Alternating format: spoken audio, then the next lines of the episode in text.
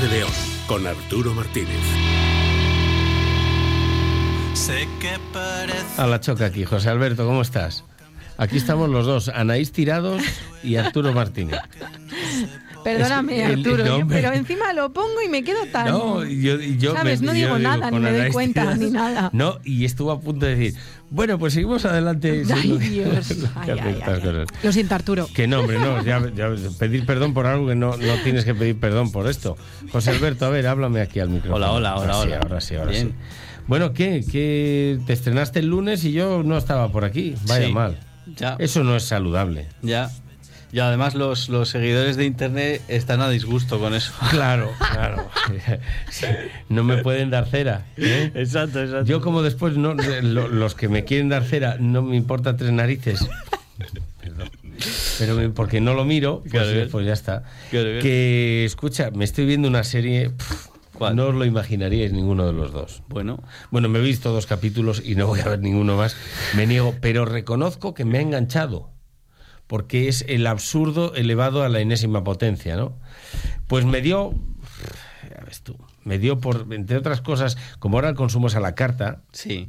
documentales, tal, pues hay gente que ha visto el de Bosé, otra gente. Yo lo quiero ver, ¿eh? Me han dicho que está muy bien y tal. Pero yo cogí y dije, oye, vamos a ver el fenómeno Kardashian de qué va, porque es una cosa que llevo oyendo muchísimos años, pero que no me había dado, no tenía pereza. Dije, venga, hay que ver de todo. Y me puse en las Kardashian. no es nada saludable. No. Ahí uno de los problemas es con qué combino, ¿sabes? O sea, mm, ¿cómo hago para salir en este show que soy? eh, pues me tengo que escribir un guion. Anda, hombre, que te lo escriben. Basta que te vayas tú, tú diciéndoles cosas en la, en la pantalla, más te picas porque más quieres ver cómo... cómo que- ¿Qué hemos de sacar de ahí? ¿Cómo hacer en, en la parte de divulgación Sí. cómo aprovechar esos recursos que enganchan a la gente para hacer buena divulgación, que esto es Ya, siempre la parte positiva de todo esto, ¿no? Correcto, correcto. Pero unos problemones, porque es que le criticaba, no sé qué, tal, unas cosas, de verdad. En fin, en esos pedazos de, de- viven en calabazas, allí en Beverly Hills, ¿eh? en ¿cómo se llama? En Bel Air. Sí. Y bueno, pues se cambian de casa así de una a otra, casas de, de 4.000 metros cuadrados. Bueno, lo, Lo normal. Lo normal. en fin, bueno. Al margen de estas cosas, pues también he visto documentales relacionados con, con temas de, de- Bueno, pues hay de todo, ¿eh? Eh, Siempre. Yo lo que he hecho en falta es alguno que no sesgue.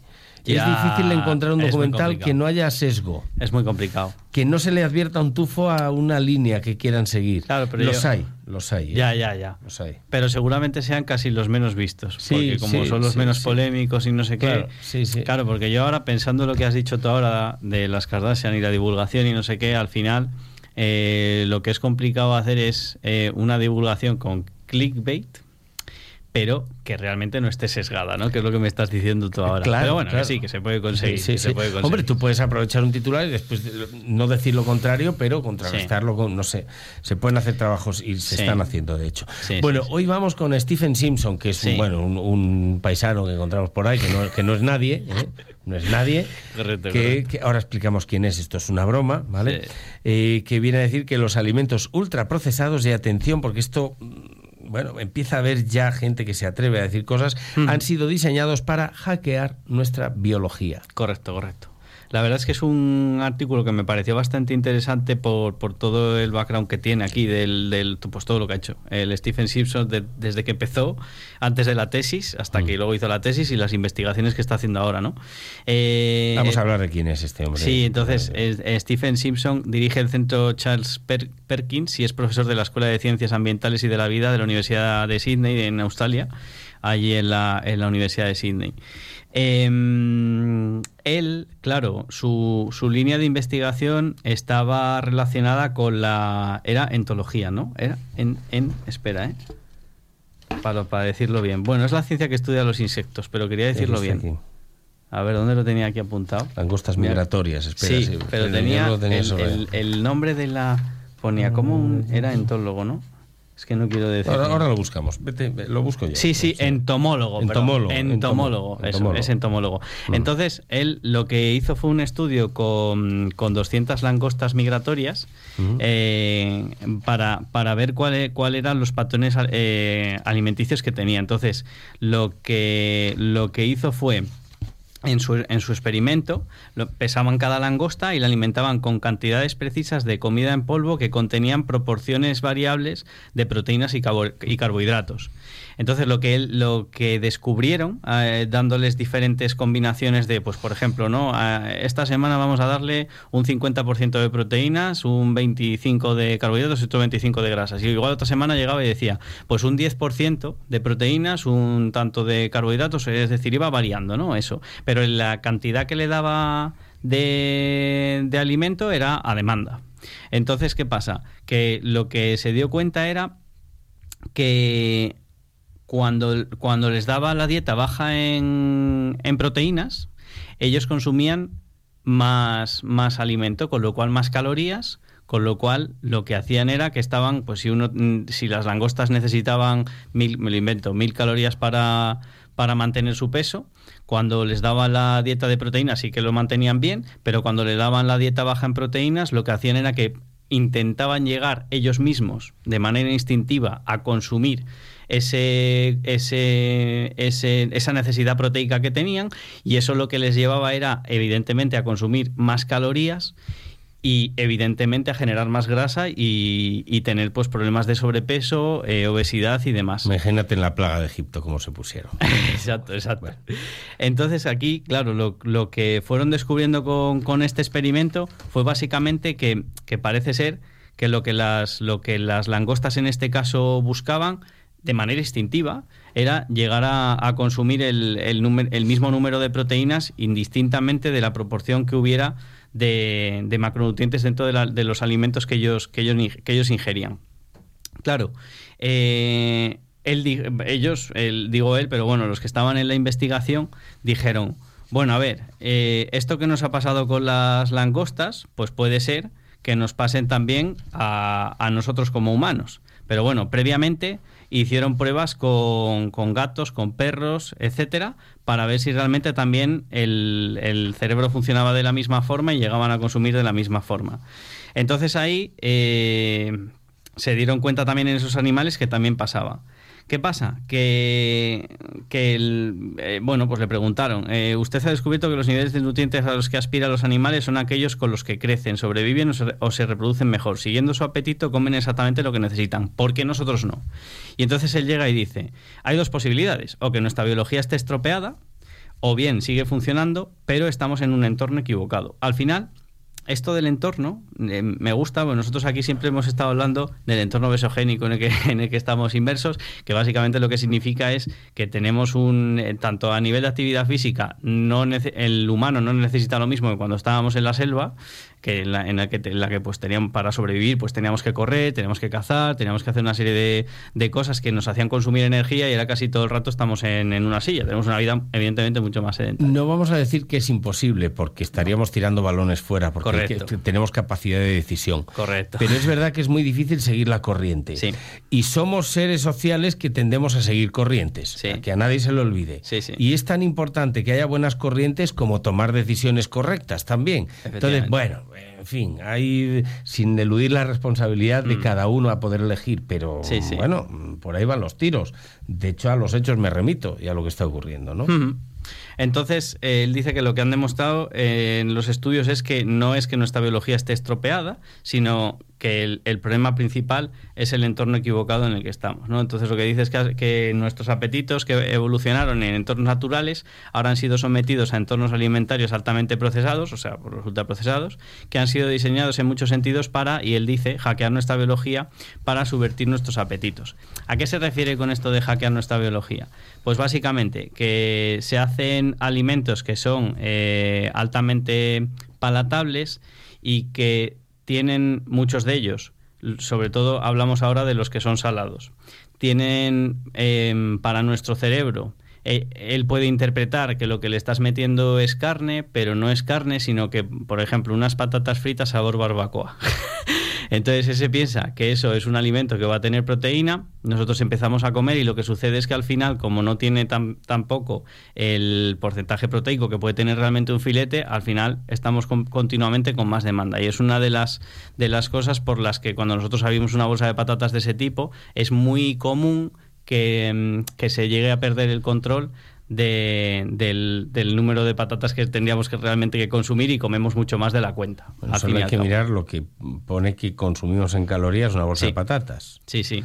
Y cuando la comes, dices, no puede ser que... Mm, tengo hambre todavía. Que tengo hambre. Sí consumiendo todas estas calorías, por si me las meto en filetes, estoy que reviento y no puedo más. Exacto. Y tengo que hacer como los romanos, pedir el caldero. Eso es. Este Una bolsa de patatas de estas pequeñas, vamos a decir, ¿no?